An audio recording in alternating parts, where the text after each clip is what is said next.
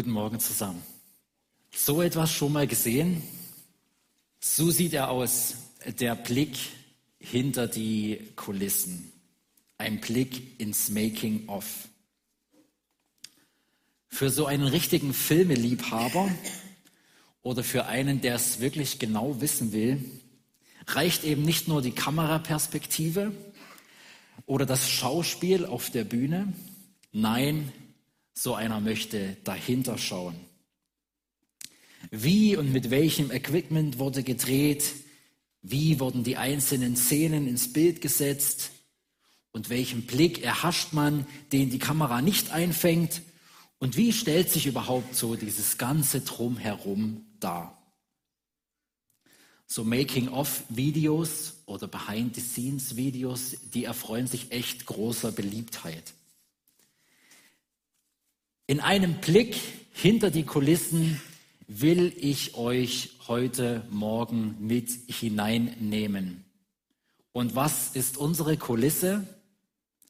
Eine Woche vor Ostern, eine Woche vor Jesu Tod und Auferstehung blicken wir nach Jerusalem. Genauer gesagt blicken wir auf Jesus, der auf einem Esel sitzend in Jerusalem einzieht und begleitet von seinen Jüngern von einer großen Menge an Menschen jubelnd in Empfang genommen wird. Bei diesem Blick hinter die Kulissen werden wir merken, dass dieses Ereignis, dass dieser Einzug Jesu in Jerusalem, der die letzte Woche von Jesus auf dieser Erde einläutet, nicht im luftleeren Raum passierte.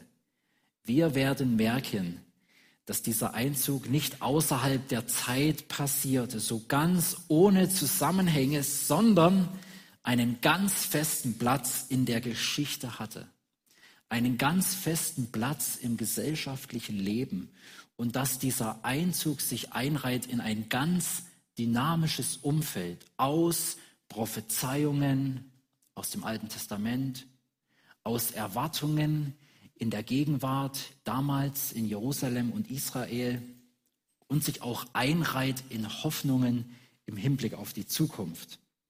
Lasst uns also jetzt eintauchen in die jüdische Welt und entdecken, wie sich Gottes Pläne in der Geschichte verwirklichen und wie sie sich entfaltet haben. Und lasst uns gleichzeitig fragen, was können wir 2000 Jahre später daraus lernen.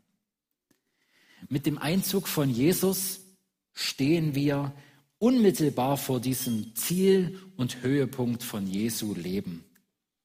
Wir stehen jetzt eine Woche vor Ostern, unmittelbar vor dem Höhepunkt von Jesu Leben. Seinen Tod und seine Auferstehung. Ostern. Ostern, was das wichtigste Fest von uns Christen ist. Paulus hat einmal in die Korinther geschrieben, wenn Christus nicht auferstanden ist, dann ist alles egal. Dann ist alles vergeblich. Dann ist alles sinnlos. Also Ostern ist das wichtigste Fest. Und seht jetzt diese Predigt, seht die nächsten 30 Minuten als so eine kleine Einstimmung auf Ostern. Ich lese uns den Predigtext vor. Er steht in Johannes 12, kann man hier die Bildschirme anmachen? Ich sehe nämlich nicht mehr, was ich da sehe. Danke. Also, ich lese uns den Predigtext. Und äh, der steht in Johannes 12, die Verse 12 bis 18. Und ich lese nach Luther 2017.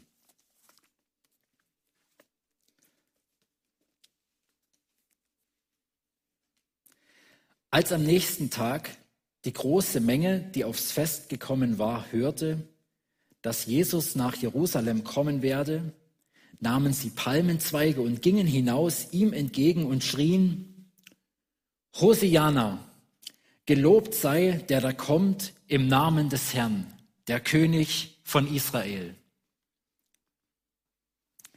Jesus aber fand einen jungen Esel und setzte sich darauf, wie geschrieben steht, Fürchte dich nicht, du Tochter Zion. Siehe, dein König kommt und reitet auf einem Eselsfüllen.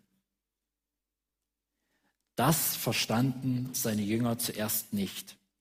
Doch als Jesus verherrlicht war, da dachten sie daran, dass dies von ihm geschrieben stand und man so an ihm getan hatte. Die Menge aber, die bei ihm war, als er Lazarus aus dem Grabe rief und von den Toten auferweckte, bezeugte die Tat. Darum ging ihn auch die, die Menge entgegen, weil sie hörte, er habe dieses Zeichen getan. Die Pharisäer aber sprachen untereinander, ihr seht, dass er nichts ausrichtet. Siehe, alle Welt läuft ihm nach. Wir schreiben das Jahr circa 30 nach Christus. Es ist der 14. Tag des Monats Nisan. Die Hauptstadt Israels, Jerusalem, Zentrum der jüdischen Welt. Die himmlische Stadt mit dem großen, prächtigen Tempel und das Allerheiligste. Die Stadt füllt sich zusehends. Zu keinem anderen Zeitpunkt im Jahr werden so viele Menschen sich auf den Weg nach Jerusalem machen. Zu keiner anderen Zeit im Jahr werden die Straßen und Plätze und Herbergen und Unterkünfte und der Tempel so gefüllt sein wie in diesen Tagen. Und warum das Ganze? Das jährliche Passafest steht an. Das Passafest ist eines der wichtigsten Feste der Juden. Zu diesem jährlich stattfindenden Fest erinnern sich die Juden an ihren Auszug aus Ägypten. Sie erinnern sich an das Ende ihrer Sklaverei. Sie erinnern sich an das Ende ihrer Sklaverei. Woher dieser Name Passafest oder man kennt es auch vielleicht unter Pessach. Passa heißt übersetzt vorübergehen.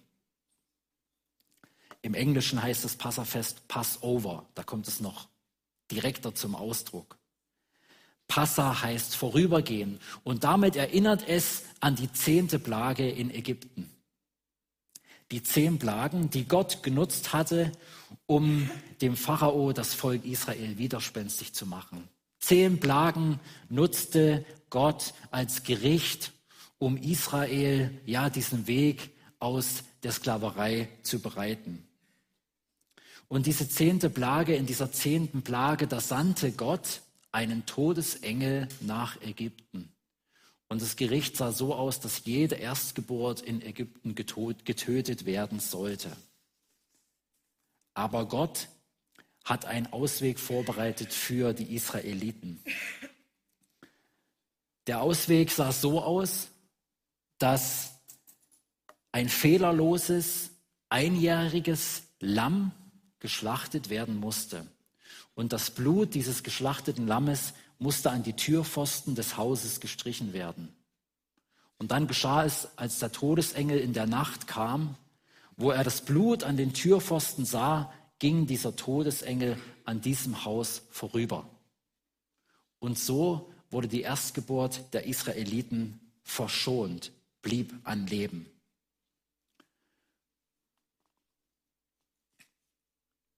Wir können das hier auf diesem Bild sehen. So haben die das Blut an die Türpfosten gestrichen. Und diese Opferung des Lammes wurde nun zum Passafest jedes Jahr wiederholt. Jeder Mann in Israel musste zum Passafest ein Lamm schlachten. Und diese Opferung vollzog sich im Tempel in Jerusalem. Deswegen ist das Passafest auch ein Pilgerfest, weil man als Jude zum Passafest nach Jerusalem musste. Und das ganze Land war auf den Beinen. Aus der Umgebung, aus dem Land Israel, ja selbst aus dem Ausland, aus der Diaspora kamen Juden nach Jerusalem zum Passafest. Und neben dieser Opfervorschrift gab es noch viele andere Traditionen und Rituale, die zum Passafest gehörten. So gehörte es unter anderem dazu, dass den Kindern die Geschichte vom Auszug ähm, aus Ägypten so erzählt werden musste, als hätte man sie selber erlebt.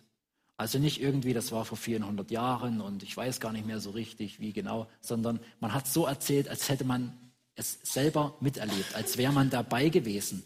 Und so hat sich über die Jahrhunderte hinweg dieser Auszug aus Ägypten ähm, tief verinnerlicht in der Seele eines Israeliten.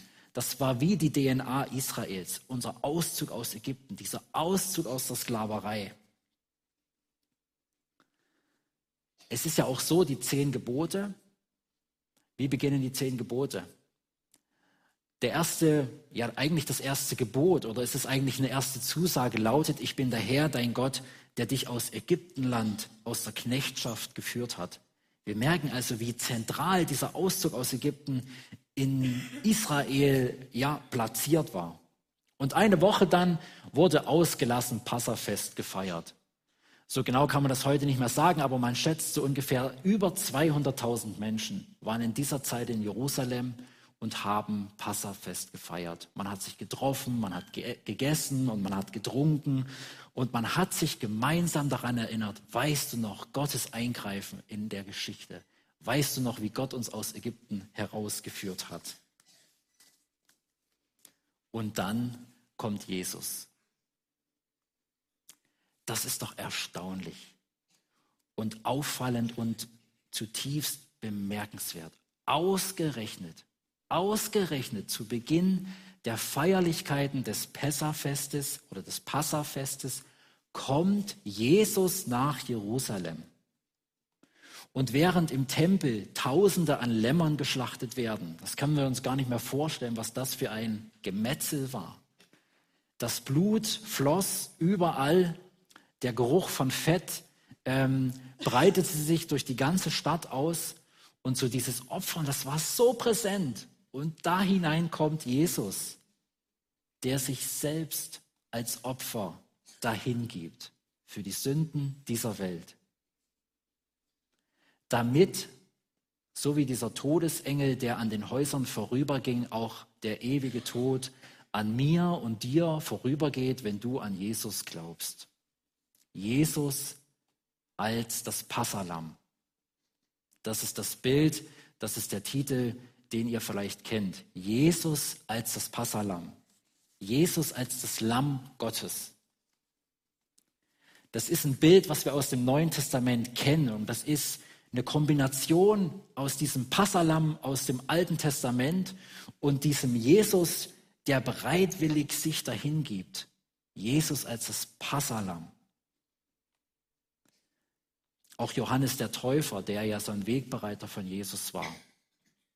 Ein Wegbereiter von Jesus, ein schönes Bild. Als er Jesus das erste Mal sieht, sagt er, siehe, das ist das Lamm Gottes, das der Welt Sünde trägt. Ich weiß nicht, wie es euch geht, aber für mich macht es Ostern noch viel größer. Und für mich macht es das ein Stück weit, ähm, hilft es mir besser zu verstehen, was Jesus für uns getan hat. Und wir merken, dieser Einzug Jesu in Jerusalem, der ist wirklich ganz tief eingebettet in diese damalige jüdische Kultur und jüdische Wirklichkeit mit ihrer Geschichte, mit ihrer Erfahrungswelt. Und woher wissen wir das? Das wissen wir aus dem Alten Testament. Und ich habe mir so die Überlegung ich habe so die Überlegung angestellt, ohne das Wissen um das Alte Testament würde dieser Einzug von Jesus in Jerusalem, der uns ja immerhin in allen vier Evangelien überliefert ist, wir merken, wie das war allen e-, vier Evangelisten wichtig, diesen Einzug zu platzieren, von diesem Einzug zu erzählen. Ja, dieser Einzug, der würde ohne das Wissen vom Alten Testament völlig im, im, im ohne Zusammenhang im, im luftleeren Raum stehen, hätte gar keine Bewandtnis würde gar keinen, würde gar keinen Sinn ergeben. Und genauso finde ich auch, dass der Opfertod von Jesus ohne das Wissen vom Alten Testament wäre das was komplett Neues. Das wäre etwas davor in der Form überhaupt nie da gewesen ist, ohne jeden Zusammenhang, ohne eine Vorbereitung. Und wir würden heute mit unserem Neuen Testament hier sitzen und würden lesen, Jesus als das Passalam. Hä? Jesus als das Passalam? Was soll das denn sein? Und so haben wir das Alte Testament, wir haben so diese Vorgeschichten und wir haben im Alten Testament wie Bilder, die gezeichnet wurden, die vorbereitet wurden und die sich jetzt später im Neuen Testament entfalten und im Neuen Testament wie erfüllt werden. Und für uns als Christen heute ist es eine Hilfe zu sehen, hey, was hat da Gott geplant? Wie hat er so seine Linien geführt? Wir gehen einen Schritt weiter und schauen uns genau die Szenerie an. Also die große Menge. Sie nahmen Palmenzweige und gingen ihm, also Jesus, entgegen und schrien, Hosianna, gelobt sei der Name, gelobt sei der da kommt im Namen des Herrn, der König von Israel. Jesus aber fand einen jungen Esel und setzte sich darauf. Die Frage, die sich ja beim Lesen dieses Abschnittes stellt, oder die Frage, die ihr euch vielleicht schon oft gestellt habt, wenn man diese Geschichte hört, ist ja, weshalb ziehen die Menschen Jesus entgegen? Und weshalb schwingen die da mit ihren Palmenzweigen? Eine Erklärung steht im Text selber. Eine Erklärung sind die Wunder, die Jesus vollbracht hat. Ihr müsst euch das so vorstellen, als Jesus in Judäa unterwegs ist oder unterwegs war und Menschen geheilt hat, dann hat das natürlich die Runde gemacht. Jesus war in aller Munde. Über Jesus hat man geredet. Gerade die Auferweckung des Lazarus, die steht im unmittelbaren Kontext dieses Geschehens. Kurz vorm Einzug von Jerusalem hat Jesus Lazarus von den Toten auferweckt. Und das, können wir mit Recht sagen, war, war ein war ein außergewöhnlich großes Wunder, eines der größten Wunder, die Jesus getan hat. Und ihr könnt euch vorstellen, das hat sich wie so ein Lauffeuer durch Judäa verbreitet. Habt ihr gehört? Jesus hat einen Mann, der drei Tage tot war, zum Leben erweckt. Das erklärt so ein bisschen, was hier abgeht beim Einzug in Jerusalem. Aber das beantwortet noch nicht die Frage, warum dieser ehrwürdige Empfang, warum diese Palmenzweige, warum dieses Zurufen, du bist der König von Israel. Und warum dieser Esel? Warum reitet Jesus auf einem Esel ein? Irgendwie schleierhaft, irgendwie rätselhaft. Es ist ja so, Jesus hat bis dahin nie davon gesprochen, dass er der König von Israel ist. Er hat sich ja nie so wirklich in die Karten schauen lassen, was er vorhat. Er hat schon den, Jud, äh, den, den Jüngern, seinem engsten Jüngerkreis, hat er schon immer mal wieder angedeutet, was passieren wird. Der Menschensohn wird erhöht werden, hat er zu ihnen gesagt, aber die haben, die haben gar nichts gerafft. Die haben nicht verstanden, was da passiert. Und Jesus hat auch während seines öffentlichen Wirkens hat Jesus eher den Ball flach gehalten. Wenn er Menschen geheilt hat, dann hat er manchmal sogar gesagt, sagt es niemandem weiter. Also er wollte das nicht an die große Glocke hängen. Und er hat auch bis zu diesem Zeitpunkt nie die große Bühne gesucht. Also Jesus ist nicht irgendwie nach Rom oder nach Jerusalem und hat da ähm, irgendwie die Menschenmassen angeschrien oder in Bewegung gesetzt, sondern das war so eine ganz unterschwellige Bewegung, mal da aufgetaucht, mal da, mal Speisung der 5000, dann mal wieder zurückgezogen. Also, was war der Grund für diesen Empfang? Der Grund für diesen Empfang war eine ganz bestimmte Erwartung im Volk Israel. Oder mit anderen Worten, es war eine Prophezeiung aus dem Alten Testament. Und diese Prophezeiung, die wurde jetzt aufgrund dieser Wundertaten von Jesus wieder ganz heiß diskutiert. Es war die Erwartung eines erscheinenden Messias. Es war die Erwartung eines erscheinenden Messias, der, um nur einiges zu nennen, von den äh, Feinden befreien sollte. Er sollte das König Reich, wie es zur Zeit Davids war, wiederherstellen. Und er sollte für Gerechtigkeit, Wohlstand und Frieden sorgen. Das waren, um es mal konzentriert auf den Punkt zu bringen, das waren die Prophezeiungen im Alten Testament. Das war die Erwartung von Israel. Und ihr müsst wissen, in den Tagen Jesu, also so sagen wir mal 30 nach Christus, so während seines öffentlichen Wirkens, war diese Hoffnung, dass der Messias bald erscheinen werde, richtig groß. Also in vielen Kreisen im jüdischen Volk war, das, war diese Erwartung ganz lebendig. Denn es war so, wir kennen das ja aus dem Neuen Testament oder aus den Geschichten von Jesus, aus der Weihnachtsgeschichte zum Beispiel, da kommt, da taucht immer wieder das römische Reich auf. Das heißt, Israel war während der Zeit Jesu von den Römern besetzt, war unter römischer Herrschaft. Und auch Jerusalem als Stadt den gehörte nicht Israel so für sich, sondern da, war römisch, da waren römische Soldaten, da waren römische Politiker.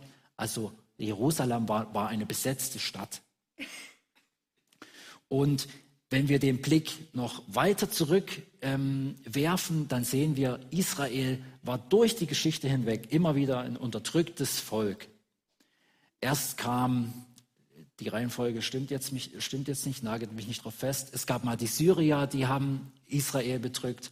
Dann gab es Alexander den Großen mit den Griechen. Dann gab es die Babylonier. Also das ging von einem Volk zum anderen. Sie wurden von denen platt gemacht. Dann kam das andere große Volk, von denen Blatt gemacht. Also Israel, die hatten ständig unter irgendeiner Fremdherrschaft zu, zu leiden. Und jetzt in unserer Zeit war es auch mit den Römern so, dass die wirklich nicht ähm, äh, es gut meinten mit den Israeliten. Die haben sie zwar gewähren lassen, aber es war schon auch eine strenge Führung, die sie hatten. Von Pilatus, den kennen wir ja, oder? Nächste Woche wenn wir uns mit der Ostergeschichte befassen oder jetzt in der Karwoche, Pilatus, der Jesus verurteilt, von ihm wird zum Beispiel berichtet, dass er einmal die Pilger, die nach Jerusalem gekommen sind, einfach alle abgemetzelt hat. Und dann hat er das Blut von den Pilgern, hat er mit dem Blut der Opfertiere vermischt. Also völlig brutal. Völlig brutal. Und wir haben auch außerbiblische Quellen, die berichten, dass dieser Pilatus wirklich von Gewalttätigkeit getrieben war von Misshandlungen. Es wird berichtet, dass Menschen hingerichtet wurden ohne ein Gerichtsverfahren. Also es kommt zum Ausdruck, es war echt eine große Grausamkeit. Und wenn wir das jetzt mal vergleichen, diese Erwartungen und die Realität der römischen Herrschaft, da merken wir, da war aber mal richtig Druck auf dem Kessel, da war eine richtig große Kluft. Und entsprechend groß war die Sehnsucht im Volk. Die Sehnsucht, dass diese Römer endlich vertrieben werden, dass wir befreit werden von den Feinden, dass diese Unterdrückung endlich mal ein Ende nimmt. Und wie beim, beim Passafest auch hier, in diese Situation kommt Jesus hinein. In diese Situation kommt Jesus hinein. Ein Kommentator hat geschrieben, mit diesem Einzug hielt Jesus eine brennende Kerze an ein Pulverfass. Also es war richtig Spannung. Es war, ähm, es lag richtig was in der Luft. Und so kommt dieser Jesus. Und dann rufen sie es, dann kommt's, ich kann mir das vorstellen, das ist richtig aus denen so rausgeprescht. Hosiana, gelobt sei der, da kommt im Namen des Herrn, der König von Israel. Dieses Hosianna kann man übrigens übersetzen mit Hilf doch.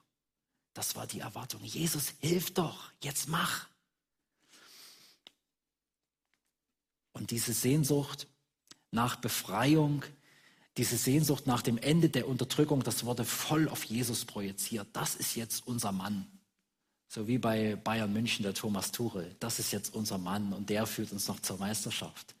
Und so war das damals mit den Juden das ist jetzt Jesus, das ist jetzt unser Mann, der wird uns zum Sieg führen. Und dieser Esel, da möchte ich jetzt gar nicht näher drauf eingehen, aber ich möchte es auch nicht unterschlagen. Also Jesus reitet auf einem Esel ein. Es ist ein demütiges Bild, was uns da von Jesus gezeigt wird. Und es ist aber auch erstaunlich und eigentlich das, ich finde, der, der wichtigste Punkt, dass auch das eine Prophezeiung ist aus dem Alten Testament. Sacharja 9, Vers 9, ja, zeichnet das so voraus. Dein König kommt auf einem Esel geritten. Und Jesus erfüllt diese Prophezeiung. So, wie ging es jetzt weiter? Ich habe ja gesagt, die Predigt können wir so als Einstimmung auf Ostern sehen. Folgt jetzt die Krönung des Königs Jesus? Hat Jesus die Römer vertrieben? Hat Jesus das Land Israel wieder zu alter Blüte geführt? Das hat er nicht gemacht. Das Erstaunliche und Verwunderliche ist ja, wie innerhalb von einer Woche aus diesem Hosianna, gelobt sei, der da kommt im Namen des Herrn, ein Kreuzige ihn wurde. Ich finde, eine deutlichere 180-Grad-Wendung kann es eigentlich nicht geben. Erst der, der verheißene Messias, dem man mit, Palmenwedel, mit Palmenzweigen zuwedelt, und dann rufen sie wenige Tage später, kreuzige ihn. Ich nehme gerade mal einen Schluck Wasser.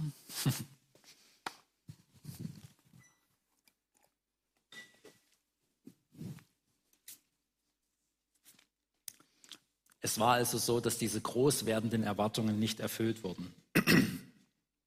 Wenige Tage später wurde Jesus verurteilt.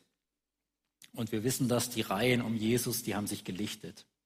Selbst die Jünger haben ihn verlassen. Und Enttäuschung machte sich breit. Enttäuschung bei den Jüngern, die haben was ganz anderes erwartet. Auch Enttäuschung im jüdischen Volk. Und es hat zur Ablehnung geführt. Man hat Jesus verlassen. Und jetzt? Jetzt sind wir 2000 Jahre später und wir haben diesen Blick hinter die Kulissen.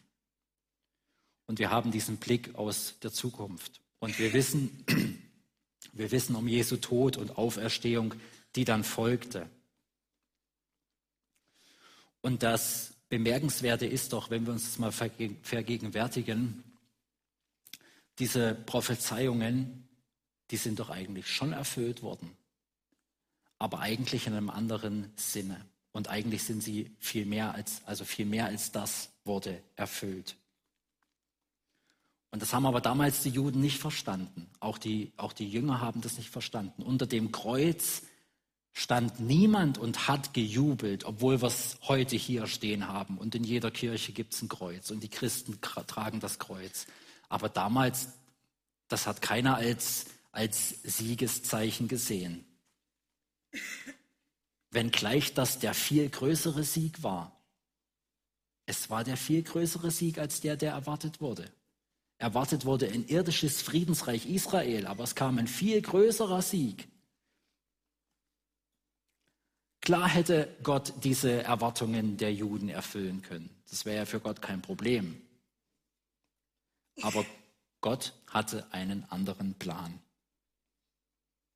Und Jesus hat die Menschen nicht aus der römischen Knechtschaft befreit. Das war die Erwartung. Befreie uns aus der römischen Knechtschaft. Nein, Jesus hat aus der Knechtschaft des Todes uns befreit. Aus der Knechtschaft der Sünde, der Sklaverei. Also er hat uns in einem viel umfassenderen, viel tieferen Maße erlöst. Ich fasse zusammen. Dieser Blick hinter die Kulissen, den wir jetzt mal ein, ein wenig vorgenommen haben, dieser Blick ins Making of, der zeigt uns doch, in welch vorbereitete Verhältnisse Jesus gekommen ist, in welch vorbereitete Verhältnisse Jesus gekommen ist. Und wir sehen, wie diese Dinge zueinander laufen oder zueinander liefen.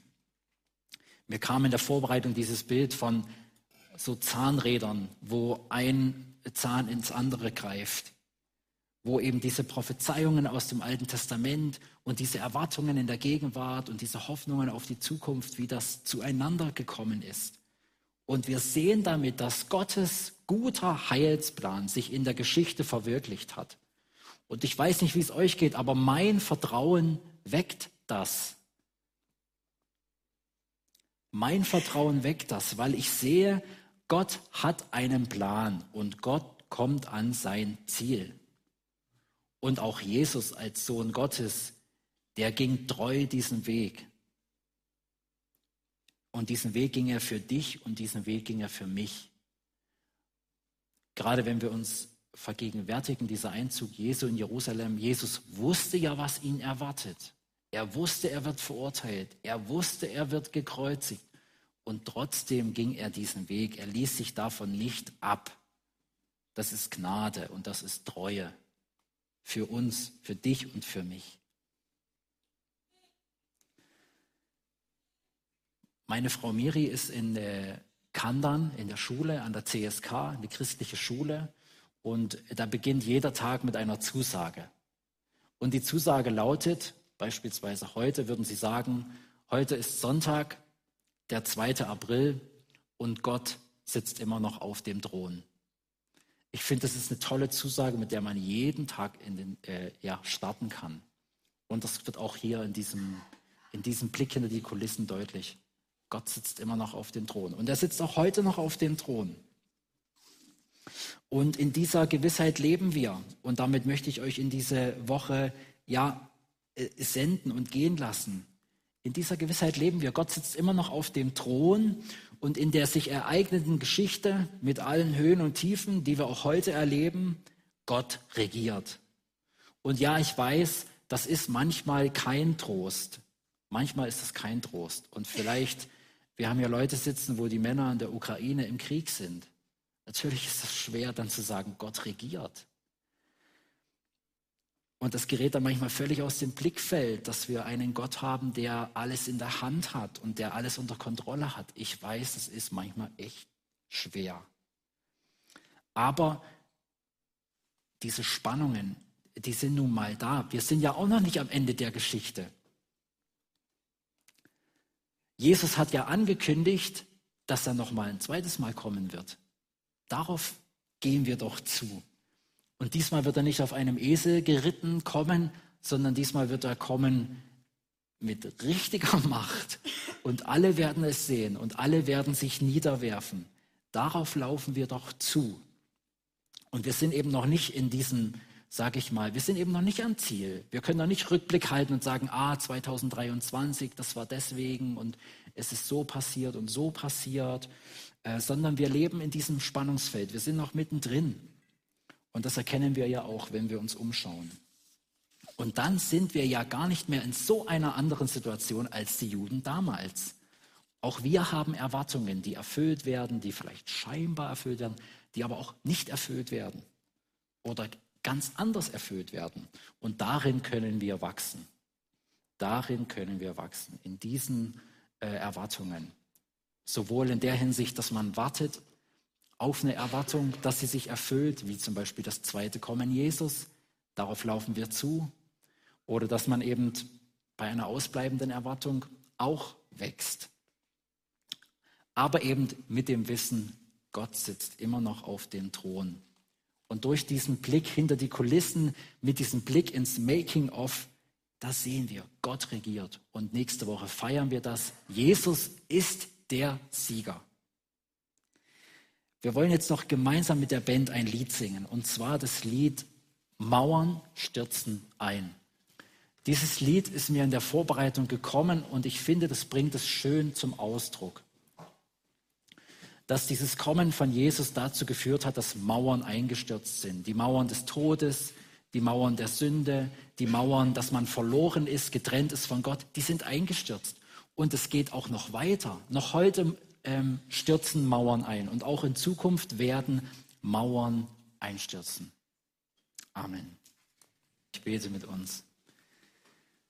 Vater im Himmel, wir ehren dich, weil du Mauern zum Einstürzen bringst. Vater, ich bitte dich, dass du uns Kraft schenkst, in diesem Spannungsfeld, in dem wir leben, so manches auch auszuhalten und ich bitte dich, dass wir immer wieder in der Geschichte entdecken, dass du einen guten Plan hast, dass du zu deinem Ziel kommst und dass du der Gott bist, der immer noch auf dem Thron sitzt. Amen.